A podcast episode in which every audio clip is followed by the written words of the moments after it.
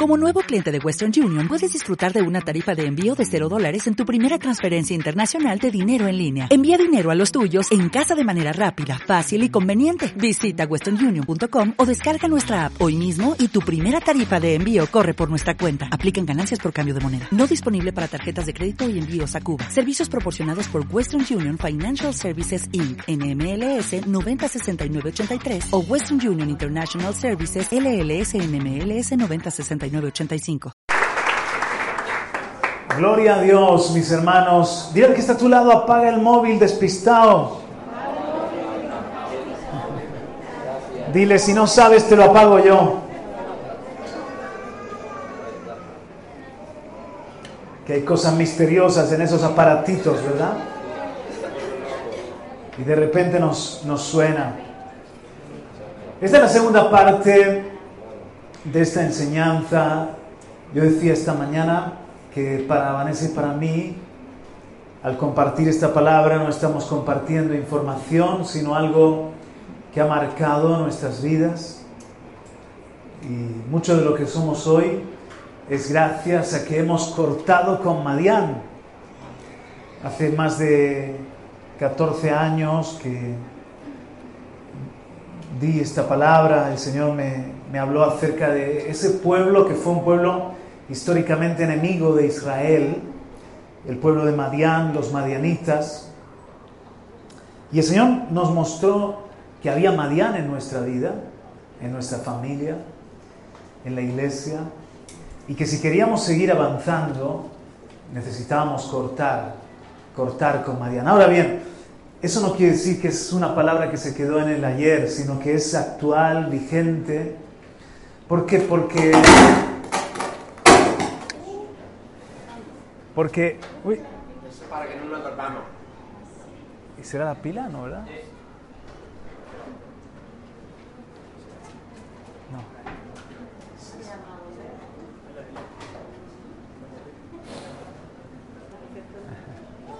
No os preocupéis, que tengo buena voz. Todavía me queda voz. Decía porque Madián es algo... ¿Ya? Ay, gracias, qué, rápido. Sí, Madián es algo del reino de las tinieblas, con lo que seguimos luchando, ese espíritu. Pero es más que un espíritu, es también algo que, que está relacionado con nuestra vieja naturaleza, con nuestra carne. Y para hablar de esto de Madián, he tomado precisamente la figura de Gedeón, y cómo tuvieron que luchar los 300 de Gedeón contra los madianitas. Por eso si quieres abrir tu Biblia en jueces capítulo 6, ahora vienen a acompañarnos ahí, en jueces capítulo 6. Vamos a volver a leer tres versos, el 1, el 11 y el 13. Jueces capítulo 6. ¿Sabéis que el nombre Gedeón significa literalmente cortador o el que corta. Fue alguien que cortó con una maldición la opresión de Madián, que destruyó también el altar que había para Baal en su propio pueblo y edificó el altar al Señor. Gedeón, a través de él, el Señor trajo un corte. Dice, los hijos de Israel, verso 1, hicieron lo malo ante los ojos de Jehová y Jehová los entregó en mano de Madián por siete años. ¿En mano de quién? De Madián. Versículo 11. Y vino el ángel de Jehová y se sentó debajo de la encina que está en Ofra, la cual era de Joás Abiecerita. Y su hijo Gedeón estaba sacudiendo el trigo en el lagar para esconderlo de los madianitas. Si os dais cuenta, el ángel de Jehová, que tiene un gran protagonismo en esta historia, es Jesucristo mismo. Jesús en el Antiguo Testamento es el ángel de Jehová y es quien viene para no solamente activar a Gedeón, sino producir un antes y un después, esa libertad del yugo de los madianitas. En nuestra vida igual, Jesucristo ha venido y ha hecho un antes y un después. ¿Eh? La historia de la humanidad se cuenta desde antes de Cristo y después de Cristo, pero mi historia también tiene un antes de Cristo y después de Cristo. ¿No es cierto? Y Él vino para traernos libertad de todo lo que nos oprimía. Versículo 13, Gedeón le respondió, ah, Señor mío, si Jehová está con nosotros, ¿por qué nos ha sobrevenido todo esto? ¿Y dónde están todas sus maravillas que nuestros padres nos han contado, diciendo, no sacó Jehová de Egipto? Y ahora Jehová nos ha desamparado y nos ha entregado en manos de los madianitas. No, realmente no es que el Señor les había castigado entregándoles a los madianitas porque era malo el Señor o algo parecido, sino que Israel se había, en el tiempo de los jueces, se había apartado del Señor, había caído en idolatría, y cuando Israel no estaba bien con Dios, igual que nos sucede a nosotros, cuando no estamos bien con el Señor, los enemigos se hacen fuertes, los enemigos aparecen y perdemos nuestro gozo, nuestra paz, somos hijos de Dios, somos salvos por gracia, pero ya no estamos viviendo en una plenitud, en una verdadera libertad. Pues uno de los enemigos con los que luchamos es Madián. Y vamos a ver qué es Madián. Muy bien. Quiero que veáis, avanza un poquito, yo te voy guiando, avanza, más, más, muy bien, hasta ahí. Debemos vencer a Madián y cortarlo de nuestras vidas. Dile que está a tu lado, de tu vida también. Y dile de mi vida, de, nuestras vidas, debemos cortar a Madián. Eso es, avanzamos. Muy bien. Oh, ¿Qué representa Madián? Madián es un hijo de Abraham. Génesis 25, 1 y 2 dice que se unió con Cetura cuando ya había muerto Sara y era muy viejecito. Abraham se unió con Cetura y el cuarto hijo fue Madián. El nombre que le puso Abraham a su hijo fue contienda, porque Madián significa pelea, pleito, rencilla. No sé si tú le llamarías así a un hijo tuyo, pero Abraham, no sé si es que ya vio, ya profetizó y ya vio que e, en, ese niño estaba representado un pueblo que iba a ser un pueblo que contendería contra Israel, pelearía, traería rencilla. Y es que los hijos que tuvo Abraham en este momento luego fueron naciones enemigas de Israel. Decía esta mañana que si Isaac representa el espíritu, sin embargo, los hijos del viejo, del viejito de Abraham, representan la carne, representan la carne. Y por eso en nosotros también está Madián, en, el viejo, en el viejo hombre. En el nuevo hombre, dice, si alguno está en Cristo, nueva criatura, nueva persona, nueva criatura es. Las cosas viejas pasaron, y aquí todas son hechas nuevas. Pero todavía luchamos con el viejito, luchamos con Madián, cosas de la carne, que ahora voy a mostrar qué tipo de cosas son de hecho, mira, para que ya vayas entrando en, la revelación, aunque tienes que escucharte el mensaje de la mañana, donde también lo explicamos, del, primer turno, pero ¿qué es lo que pasó cuando el hombre peca, cuando el hombre pierde la comunión con Dios? Si os dais cuenta, hay un cambio de naturaleza. El hombre era igual a Dios, semejante a Dios, fue hecho a la imagen de Dios. Era un hombre espiritual. Y el pecado trajo una naturaleza carnal, natural, terrenal, dice la Biblia, diabólica, una propensidad al pecado. El hombre, por decirlo así, se embruteció. El hombre que tenía la gloria de Dios comenzó a hacer cosas como Abel morir a manos de su hermano mayor, Caín. Cosas que hablan de una naturaleza salvaje, indómita, brutal. El hombre, todos los hombres luchamos con una tendencia a volvernos malas bestias. En un momento el apóstol Pablo habla de los cretenses y dice, son gente, ten cuidado, exhórtales, porque son gente ociosa, glotones, malas bestias. habla fuerte el apóstol Pablo ahí, pero es que todos, si nos dejamos llevar por la carne, por esa naturaleza, comenzamos a actuar. Mira, te voy a poner un ejemplo. Yo tengo un perrito. Si yo dejo a mi perrito en la terraza, y lo dejo allí con su camita y lo dejo allí con sus cosas. Después de unos días lo que me voy a encontrar, ¿qué es? Un lugar sucio, porque el, perrito tiene sus procesos vitales. Me voy a encontrar un lugar, me voy a encontrar que ese lugar huele mal. Me voy a encontrar que, que, él se dedicaba a romper la cama, por ejemplo, en su aburrimiento, y, que hace cosas de animales. Si tú vas a ciertos lugares y tú dices, aquí no puede ser que vivan seres humanos, El otro día estaba viendo yo un, barrio de Almería que no se atreve ni a entrar la policía. No me acuerdo el nombre. Pero tú vas allí y tú dices, ¿cómo puede ser que aquí vivan seres humanos? Porque la basura está por doquier. Basura, oscuridad, inmundicia, peligros, delincuencia. Pueden violar a una mujer, drogadicción. ¿Qué es? El hombre allí no, muestra la gloria de Dios.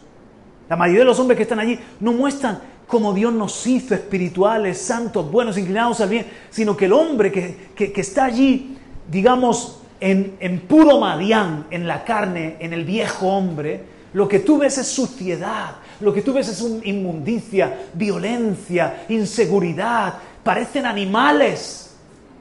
¿Qué es eso? Es el hombre que se ha dejado llevar, es el hombre que, porque todos luchamos contra una tendencia hacia el desorden, todos luchamos contra una tendencia a, simplemente eh, eh, alimentar nuestros instintos más básicos, todos luchamos contra una bestia que llevamos en el interior. Los seres humanos lo intentan corregir con buena educación, con principios, con moralidad, con seguir ejemplos de sus padres buenos, pero nosotros no solamente con eso, sino que tenemos una nueva naturaleza, tenemos a Cristo en nosotros para que podamos vivir de nuevo conforme a la gloria de Dios, conforme a la imagen de Dios.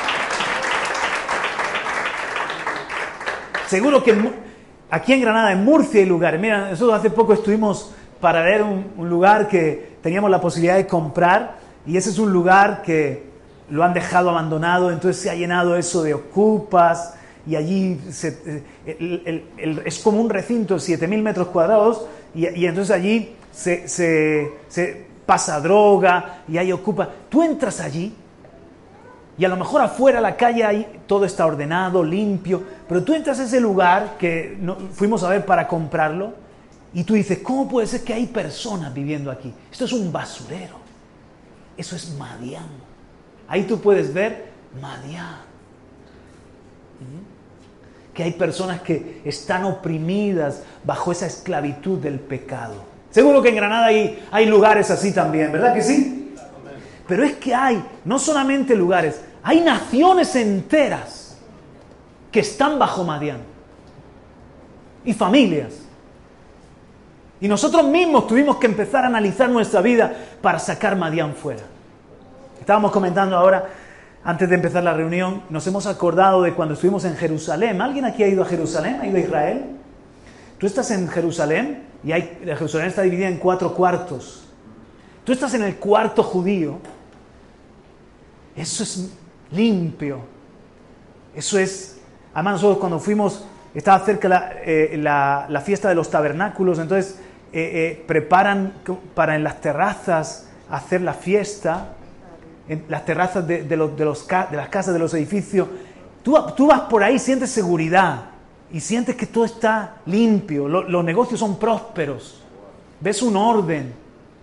Pero te pasas a otros cuartos o a otros lugares colindantes con la nación de Israel, de, otra, de, otras, de otros pueblos, de otras culturas, de otras naciones, y ya sientes oscuridad, inseguridad, suciedad trampas. Ves que hay otro, otro espíritu, que, otra actitud, otra forma de vivir que tiene mucho que ver con... ¿Con quién?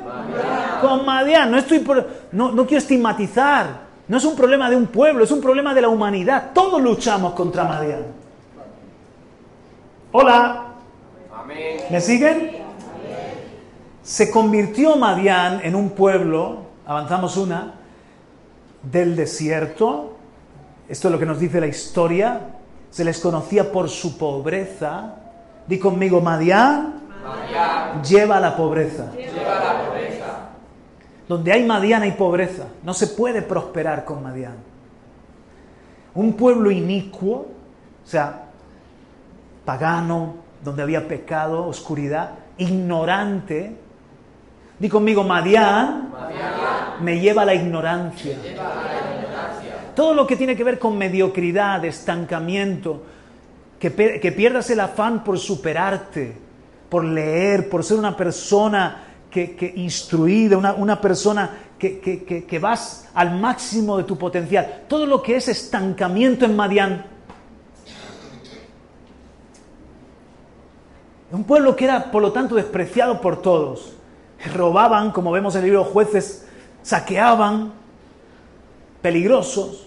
Avanzamos. Madián te lleva también a Egipto y a esclavitud, uno más. Y vemos que Moab y Madián también pusieron tropiezo a Israel. Ahora, fíjate, si, este es el principio, dale uno más. Si tú no cortas con Madián, Madián te cortará a ti. Este mensaje se titula Corta con Madián. Si tú no, no cortas con Madián, Madián te va a cortar a ti. Es importante que entiendas esto. Dios quiere hacer algo en tu vida, quiere llevarte a más, tiene un propósito contigo, con todos nosotros también. Pero Madián te corta. Madián te deja estancado, atado, te deja en el desierto, te deja en esclavitud. Si tú no vences a Madián, Madián te va a vencer a ti y no va a poder Dios cumplir su propósito plenamente, el propósito que tiene con tu vida. Es una gran necesidad la que tiene todo ser humano de vencer a Madián. ¿Verdad? Avanzamos uno más. Esto está en Éxodo capítulo 4, un pasaje muy interesante. ¿Os acordáis? Moisés va a, Egipto a liberar al pueblo con su mujer, con sus hijos. De repente, dice en el versículo 24, Éxodo 4, 4 Éxodo 4, 24, y aconteció en el camino que en una posada Jehová le salió al encuentro y quiso matarlo. ¿Qué cosa es esto? 25. Entonces Séfora tomó un pedernal afilado, es una piedra, un cuchillo, y cortó el prepucio de su hijo y lo echó a sus pies. Literalmente dice, tocó con el prepucio los pies de su marido diciendo, a la verdad, tú me eres un esposo de sangre.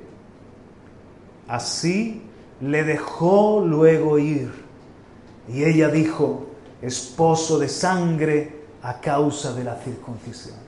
¿Qué es lo que pasó aquí? Séfora era madianita. Y aunque Moisés iba con la bendición de Dios a cumplir la, la misión, los hijos no estaban circuncidados. Algo pasó entre Moisés y Séfora que Moisés dijo, oye, el pacto dice que tenemos que circuncidar a nuestro hijo. No, no, no, no. En Madián nunca hemos circuncidado a los varones y yo no creo que eso sea tan importante. Prefiero que no lo hagamos. No sé. Prevaleció el criterio de Séfora. Pero cuando iba Moisés a cumplir la, misión, le sale el Señor al encuentro y ah, de repente Moisés si, digo un nombre raro, de repente meto a Noé, Samuel, Abraham, tú me, avisas, ¿vale? Pero estamos con la historia de Moisés.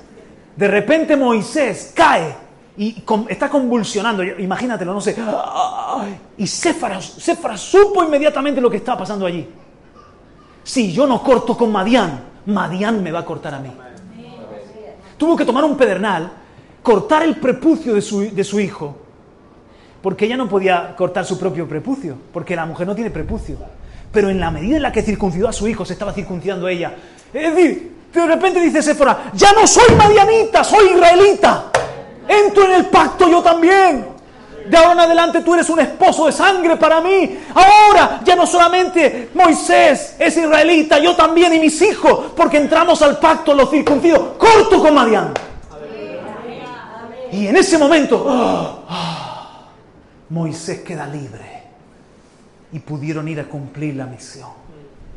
No podía ser el libertador, no podía ser el ungido del Señor, el siervo del Señor Moisés, con Madián. Ni Séfora podía ser su compañera, todavía identificada con, Madián. Si tú no cortas con Madián, Madián te corta a ti. Hubiese acabado la historia. Hubiésemos sabido de Moisés y Séfora que murieron en una posada. Ahí se hubiese acabado la historia. De repente, el celo del Señor se apoderó de Séfora y entendió lo que tenía que hacer. Así de radical tenemos que ser nosotros con, con Madián. Fuera de mi vida todo lo que es Madián. Pobreza, miseria, todo lo que es pecado, todo lo que es inmundicia, suciedad, todo lo que es incultura, todo lo que es Madián, mediocridad. Yo quiero cortarlo de mi vida porque yo soy de Jesucristo. Yo ya no me identifico con Adán, con el pecado que hemos heredado de hijos a padres y de padres a hijos. Yo me identifico con Jesucristo. Soy libre en Jesucristo. Estoy en pacto con Dios. Y como hijo de Dios, lucho con Madián, pero yo ya no estoy emparentado con Madián. Amén. Aleluya. Wow. ¿Estamos entendiendo? Vamos avanzando. Una más y una más. Aquí vemos, antes, antes, eh, eh, ahí vemos que jueces capítulo 6, los madianitas estaban empobreciendo.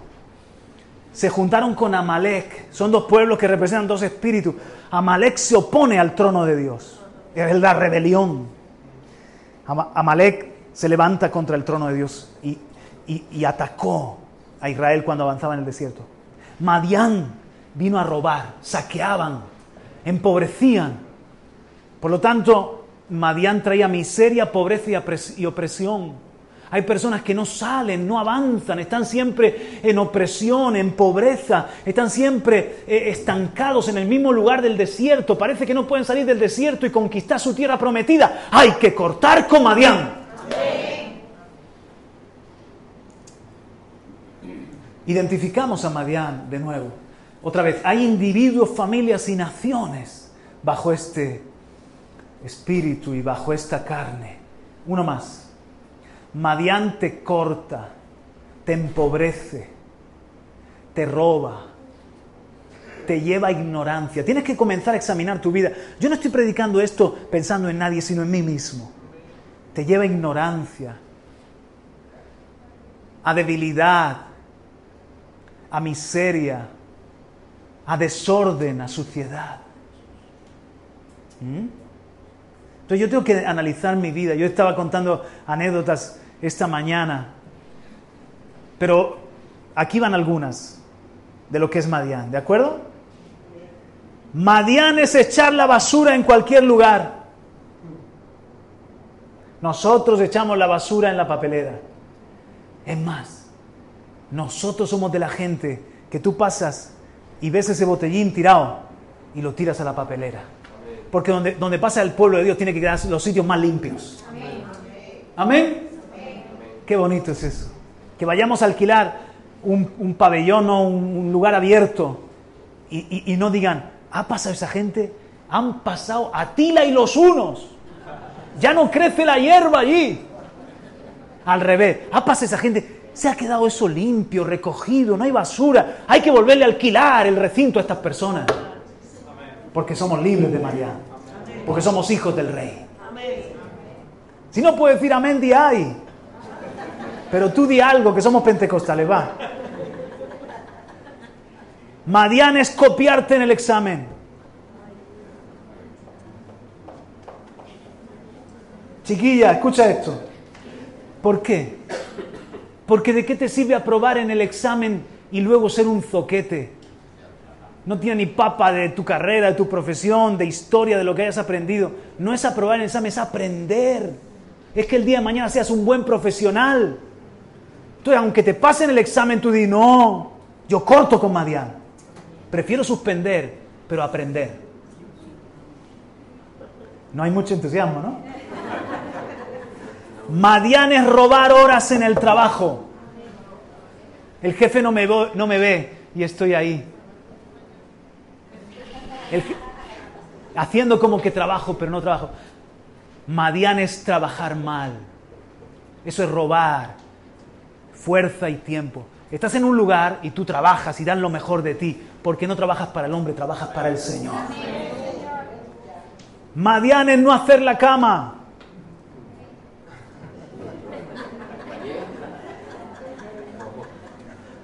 Madián es dejar deudas.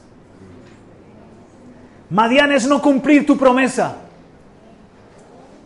Iré, iré. Eh, eres fontanero. Yo siempre tengo algo con los fontaneros. Siempre he querido preguntar esto. ¿Hay algún fontanero en la sala? ¿No? Entonces nadie se ofende. Sí, mañana, mañana voy. Mañana a las 10. ¿Mañana de qué año? Si vas, vas. Y si no vas, avisa y se busca otro fontanero. Madián es ir arrugado, mal afeitado y ser impuntual. Ay, ay, ay. Yo decía, esta, esta mañana fue más fuerte. Esta mañana les he hablado de los pelos de la nariz. Escuche, escuche el mensaje, ¿eh? Para las mujeres, si mi mujer predicara diría otras cosas, pero yo no puedo meterme con las mujeres, sería incorrecto. Madián es no sujetarse a la autoridad. Siempre ese espíritu de querer doblar el brazo, echar por el atajo, caminar por otro lado. En mi edificio, por ejemplo, Paco, que es el consejo, y un abrazo Paco si escucha este mensaje, quién sabe. Paco me vio entrando con mi perrito. Por cierto, Madian es dejar las cacas de tu perrito. Entonces estaba entrando yo con mi perrito por el portón de los coches. Para que te hagas una idea, imagínate, aquí está el portón de los coches, hay un pequeño murito y aquí está la puerta de llave. Entonces, peatonal, de, de entrar las personas. Entonces, er, yo estaba nuevo en el edificio y estaba la puerta de los coches abierta de par en par. Y yo cometí el terrible error de verla abierta. Digo, uy, me ahorro sacar la llave con el perrito. ¿Sabes? Tú estás el perrito ahí, que no se orine en la columna ni nada, y estás ahí metiendo la llave y todo. Pues yo entré con mi, con mi perrito por la puerta. Y Paco tenía que haber sido predicador. Paco ha hecho unos sermones que no vea. Entonces Paco me agarra y me dice, ven, ven, ven. Y entonces me dice Paco, mira, ¿Has visto lo que dice la señal? Yo no me había dado cuenta. Solo para vehículos, ¿ves? Para personas y animales tienes que entrar por aquí. Y yo, muy bien, claro que sí. Es una autoridad, ¿sí o no? Entonces ahí veo yo chulo, pero yo no entiendo eso. Está la puerta abierta. Ahí me dice, me dice, porque hay una franja ahí, unos rayos infrarrojos, que cuando pasa un coche bien, pero cuando pasa una persona, eso se vuelve loco. Y yo me quedo por dentro diciendo, me tendrías que demostrar científicamente. Eso podríamos tomarnos un café y discutirlo. Entonces, cada vez que yo paso con mi perrito y está la puerta abierta, ¿sabes lo que me susurra Madián? Entra, que no está Paco. Y lucho contra Madián, por eso digo que no, esto no es un mensaje que lo dejé en el pasado. Y le digo, le digo entonces a mi carne, carne te reprendo en el nombre de Jesús yo me someto a la autoridad. Y ahí voy yo, otros entran con la puerta abierta que me ven diciendo, este tonto, pero yo saco mi llave y entro por mi puerta. Y el otro día estaba la puerta abierta y pasaban varias personas y yo saco mi llave ahí, el perro ahí, moviendo, mi perro tiene fuerza, abro mi puerta, entro y ahí está Paco. ¿Y sabes lo que dice por dentro? ¡Victoria!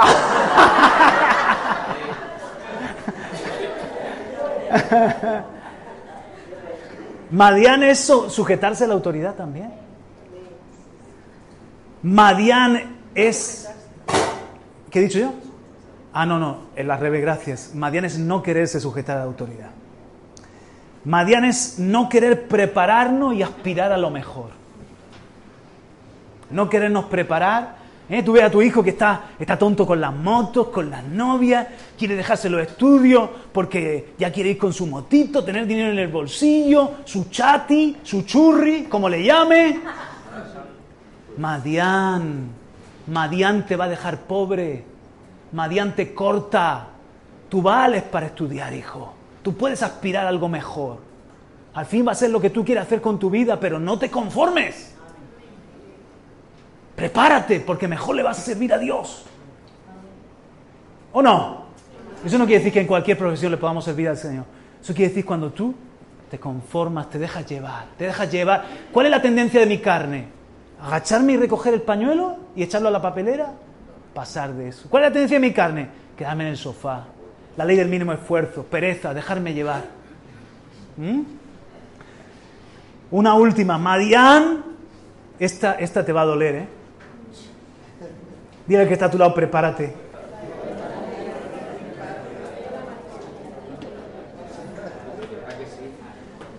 Madián es no ordenar nuestra economía y vivir endeudados tirando de tarjeta. ¡Ay! Si lo sé, no vengo. Ay, ay, ay. Entonces, ¿ya puedes identificar mejor a Madián? Avanzamos uno. Su influencia se perpetúa y se incrementa de generación en generación. Otro más. Estamos en guerra contra Madián. Solo venciendo a Madián podremos ser mejores, recuperar nuestra dignidad y cumplir su propósito. Eso es para que lo, eso es para que lo escriba. ¿Por qué no está escribiendo esto? Esto es poderoso. Solo venciendo a Madián podemos ser mejores, recuperar nuestra dignidad como seres humanos e hijos de Dios y cumplir su propósito. Pero aquí nos hemos quedado en esta mañana y solo me quedan 10 minutos. ¿Cómo vencer a Madián. Jesús se convierte en nuestro Gedeón, que nos salva de Madián y nos da su dignidad. Alguien diga aleluya. Hemos dicho que si tú no cortas con Madián, Madián te cortará a ti. Pero sabes que el Hijo de Dios se dejó cortar por mí. Lo puedes ver en la cruz cortado, a latigazos, cortado con los clavos, cortado con las espinas, cortado con la lanza. Él no merecía. ¿Pero por qué? ¿Por qué lo hizo? ¿Por qué se dejó cortar de entre los vivientes cuando era un joven? Fue cortado y su generación, ¿quién la contará? ¿Por qué se dejó cortar? Para que tú y yo no seamos vencidos por el pecado, para que tú y yo no seamos vencidos por, el, por Madián, por el diablo, por la oscuridad, ni por nada, para que podamos ser más que vencedores nosotros. ¿Te acuerdas que Séfora, tomó un pedernal? Cristo es el pedernal para cortar el pecado. Bien afilado. Cada día, cada día, porque cada día me, despierto con Marián. Con mi mujer, no, no, no, no malinterpretes. Vamos a ver una cosa. Cada día me despierto con mi carne, pero cada día tomo el pedernal y corto con el pecado y digo como Pablo, ya no vivo yo, sino que Cristo vive en mí y la vida que vivo ahora la vivo por la fe en el Hijo de Dios. Recupero, Él me salva, Él es mi Gedeón, mi Salvador, me salva y me da una nueva identidad, una nueva dignidad. ¿Cómo vencer a Madián? Rapidito. Uno, arrepentimiento y altar. Porque todo comienza con un cambio de mentalidad. ¿Saben lo que está haciendo el Señor hoy? Abrirnos el entendimiento. Para que podamos tener un cambio de mentalidad. Porque a veces nosotros decimos, ah, yo ya no fornico, yo ya no me drogo, yo ya no ando con esa gente, ya no robo, ya... Pero hay muchas otras cosas que también son de la vida vieja y las dejamos estar. Y necesitamos un cambio de mentalidad, que la palabra nos renueve el entendimiento. Arrepentimiento es un giro de 180 grados. Arrepentimiento es descubrir quién soy, para qué estoy aquí, qué tengo y qué me ha llamado Dios a ser y hacer en Él. Y abrazar esa identidad. Abandonar todo camino que no le agrada al Señor. Pero también está relacionado con el altar cuando está fuerte tu altar, tendrás la fuerza para poder vencer a Madián. Jueces 6:24, y edificó allí Gedeón altar a Jehová, y lo llamó Jehová Salom, el cual permanece hasta hoy en Ofra de los abieceritas. Gedeón en ese encuentro levanta el altar para el Señor, para estar en paz con el Señor. Si yo no estoy bien con el Señor, si yo no tengo bien cuidadito mi altar, me falta la fuerza, me falta el recurso.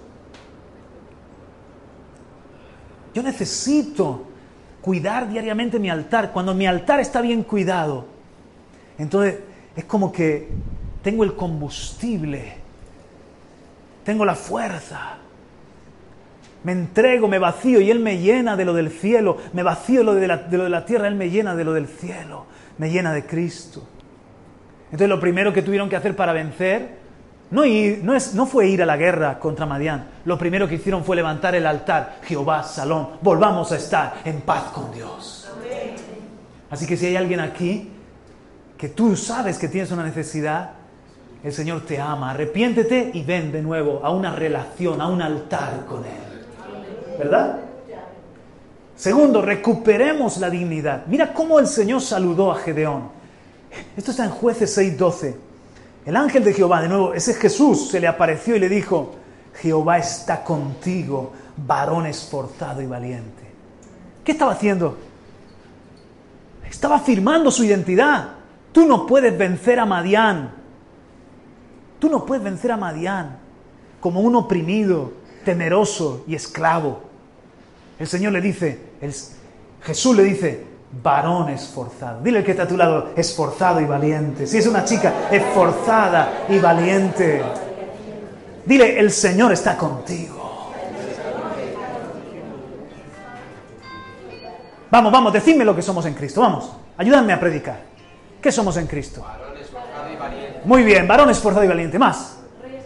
Rey, soy un rey, una reina, un sacerdote. Más que vencedor. Ayúdame, hermana un amigo de Dios, wow, un amigo de Dios. La niña de sus ojos, soy llamado. Venga, ayúdame, hermano, hermana, ayúdame.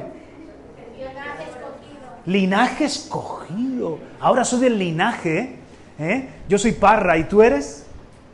¿Cómo es tu apellido? ¿Hablaste tú o tú? tú?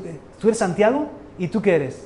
Álvarez. No, no, no. Sí, sí, sí, pero no, no, no. Tú eres de Jesucristo, tú eres del linaje de Abraham, de Isaac, de Jacob, de David. Aleluya.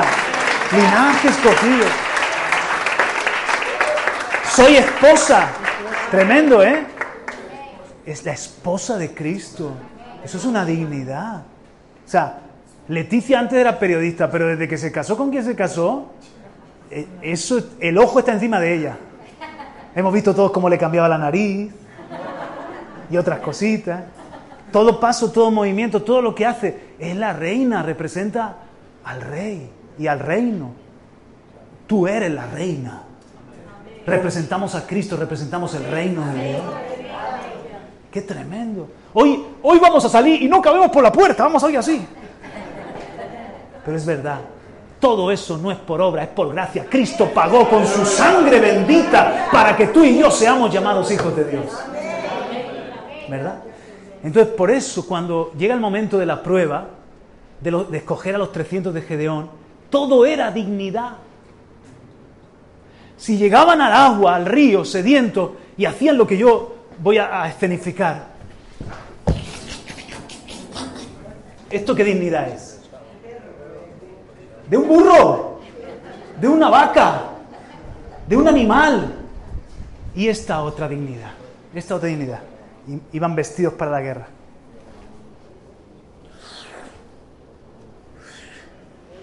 ¿Dignidad de qué? De caballeros, de guerreros, de príncipes. Entonces dice, escógeme a los 300 que tienen clara su dignidad. Porque en Granada no vamos a hacer lo que Dios nos ha llamado a hacer con número, sino con dignidad. No es cantidad, es dignidad. Es cualidad, es peso. Porque hay mucha gente a veces que están en las religiones, en las discotecas y en todo lugar, multitudes que van al estadio de fútbol y gritan y, y, no hay peso para el propósito del reino de Dios. Lo que el Señor necesita son los 300 de Gedeón. Que luchan contra esa naturaleza, esa inclinación, que saben que son, ¿eh? para despertar. Saben que son caballeros. Bueno, otro importante. Preparemos a nuestras generaciones. En esto Gedeón falló. Gedeón fue juez que le tuvieron respeto 40 años.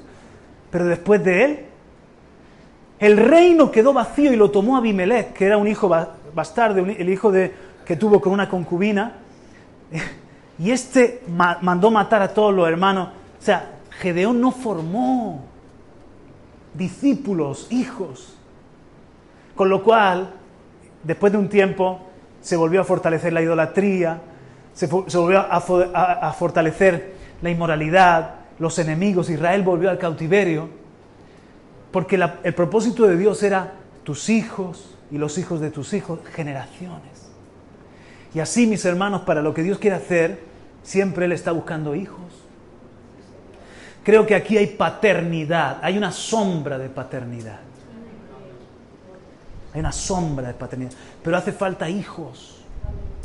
No solamente que vengas a la iglesia, que te disipulen, que aprendas esta dignidad, se aprende. Por ejemplo, ¿Samuel fue una buena sombra o una mala sombra? Una buena sombra. Tenía sombra. Atención, ¿Samuel tenía sombra de paternidad, sí o no? Sí, tuvo incluso una escuela de profetas. Pero pregunta, ¿sus dos hijos bajo esa sombra pudieron levantarse como profetas y jueces de Israel y sacerdotes? ¿Y Saúl, que estuvo un montón de años junto a Samuel, y Saúl pudo bajo esa sombra levantarse un nuevo rey? ¿Saúl? No. ¿El problema estuvo en la sombra? Estuvo en el corazón. Hasta que llegó David. Y cuando llegó David bajo esa sombra, se levantó un hombre que no fue rey, primero fue sacerdote. ¿Os acordáis al niño adorando al Señor? Profeta, guerrero y por último, rey. Se pudo formar. Dios quiere formar hijos en la casa. Dios ha traído sombra, hay paternidad. Que eso es un problema para algunos, que no quieren estar bajo ninguna sombra. Pero en el reino todos estamos bajo alguna sombra. quiero decir, en orden, bajo autoridad. Una autoridad que no es para dictatorial o para enseñorear. Es una, autoridad que, que da ejemplo, que cuida, que ama, que protege, que discipula. Entonces, todo, yo estoy bajo sombra. Por eso tengo autoridad para hablar esto, porque yo mismo estoy bajo sombra. Tony está bajo sombra, es un hombre bajo autoridad, que también por eso tiene autoridad. Pero lo importante es que podamos entonces crecer, formarnos como hijos. Y se rompe esa maldición de Madián. Lo contrario Madián es el reino. Cuanto más reino, menos Madián. Di conmigo, cuanto más reino, menos Madián. Y di conmigo, cuanto más Madián, menos reino. Pues nosotros somos una iglesia del reino. Y la pregunta es si hay hijos. Gloria a Dios, que vengas a adorar, a gozarte, a recibir la palabra. Pero hay que, hay que entrar a la sombra, al discipulado, a crecer, que te aproveche. Bueno, no puedo detenerme más aquí. Y por último, ¿cómo vencer a Madián? Hagamos fuerte el reino de Dios. Hubo un momento que Gedeón le dijeron, reina sobre nosotros. Y Gedeón dijo algo muy bonito. No, yo no seré rey, porque ya el Señor es rey. Yo no reinaré sobre vosotros. Estupendo, Gedeón. Pero la autoridad, si tú no la, no la llenas, algo la llena. Lo que no llenas con lo legítimo, lo va a llenar lo ilegítimo. Es igual que en casa. Si no toma la autoridad, los esposos la tomarán los hijos. Y si no, la suegra. Y si no, el primo que viene a la casa cada dos por tres. Alguien toma la autoridad. ¿Me están entendiendo? Estupendo, Gedeón. El, Señor es el rey. Pero ¿por qué no eres un juez? Sé un juez, sé un líder. Vive de una manera que el reino de Dios, a través tuyo, por ejemplo, consulta las decisiones con el Señor, lleva al pueblo al Señor, sea un ejemplo para el pueblo, todo lo que debe ser una buena autoridad. ¿Alguien me está entendiendo? Es como esas congregaciones hippies donde dicen, no, no, aquí no, nadie es pastor. Bueno, se ve que van a inventar de nuevo la Biblia, porque en la Biblia hay pastores. Somos hermanos y el Señor es el pastor, todo lo que tú quieras, pero alguien, en mi casa, alguien tiene que ser padre, y alguien tiene que ser madre, y alguien tiene que asumir responsabilidad y tomar decisiones, etc. Igual en el reino de Dios hay un orden. Gedeón debilitó el reino cuando no supo ser juez. ¿Qué es reinar? el, hijo sobreviviente puso la parábola de los árboles. ¿Os acordáis de la fábula?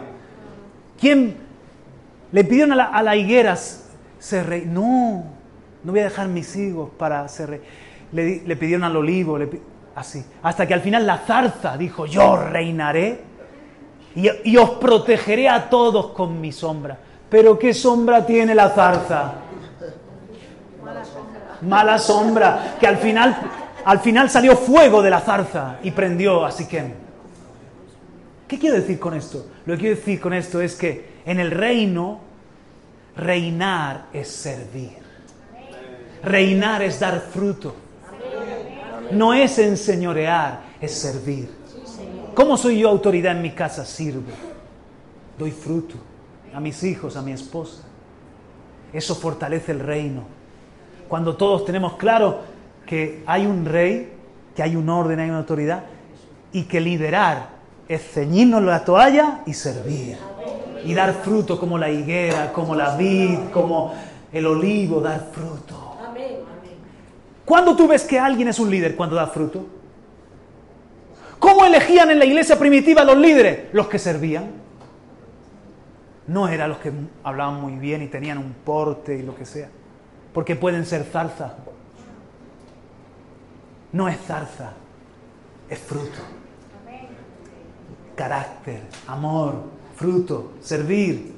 Esa es la gente que hace fuerte el reino de. Den un aplauso al Señor, aleluya.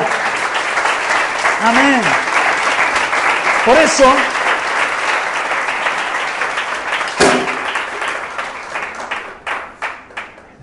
por eso cuando se hace fuerte el reino se, se debilita Madián se debilita Madian. Tú no has entrado a lugares que son congregaciones como nosotros, pero tú entras allí, tú notas oscuridad, suciedad, desorden, que falta luz, que falta autoridad. No, no, porque falta reino. ¿Qué es lo que quiere venir el Señor a hacer?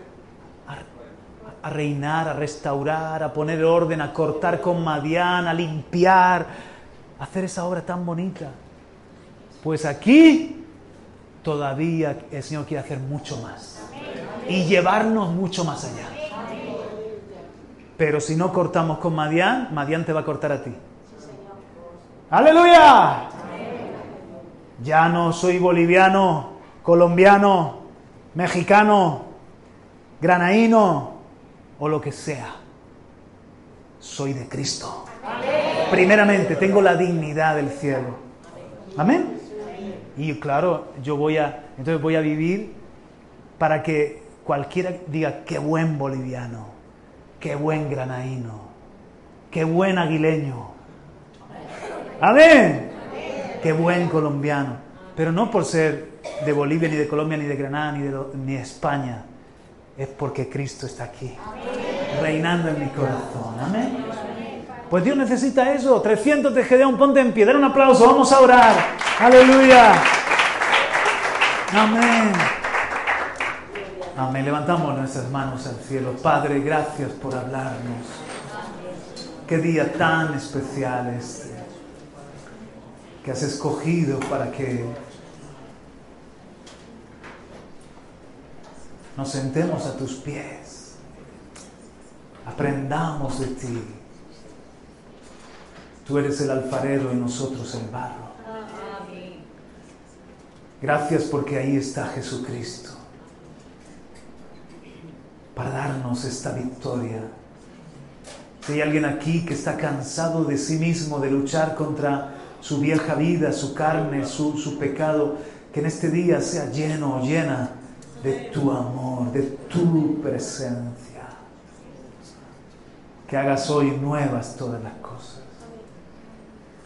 Yo quiero invitarte a hacer una oración en este día. Una oración que es por Cristo. Una decisión de entregarte a Jesucristo para cortar con Madian. Por eso repite conmigo, vamos a hacerlo todos y así ayudamos a aquel o aquella que lo, lo necesita hacer por primera vez.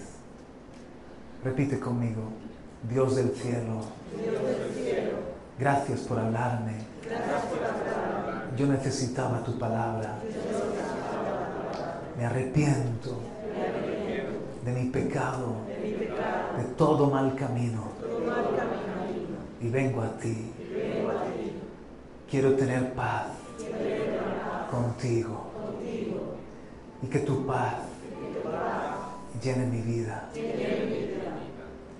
Señor, gracias por morir en esa cruz. Para que yo no sea condenado, sino que tenga vida eterna. Y en este día confieso a Jesucristo, mi Señor y Salvador. Reina en mí, en mi casa. Líbrame de Madián. Establece tu reino. Te quiero servir. Deformando en mí tu identidad, tu dignidad. Me dejo educar por ti. Gracias, mi Padre. Y en este día recibe toda la gloria. Te entrego toda mi vida en el nombre de Jesús. Amén. Gloria. Aleluya.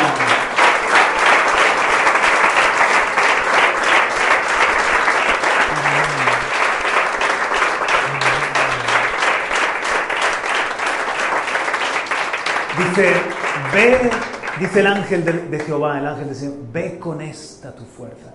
Jesucristo es nuestra fuerza.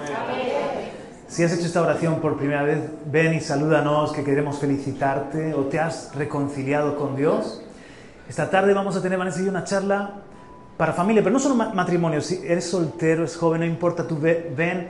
Si quizás eres una mujer mayor que no estás casada, igual vas a ser edificado si quieres estar con nosotros. Compartimos claves para una familia bendecida. ¿De acuerdo? A las 7 de la tarde. Bueno, los dejo con Tony. Pues nada más, hermanos, que decir que si has sacado eh, la plaza para esta tarde, eh, bien, si no, si, si, vas a venir y puedes sacarla, estaría, estaría bien para saber más o menos el aforo que vamos a tener.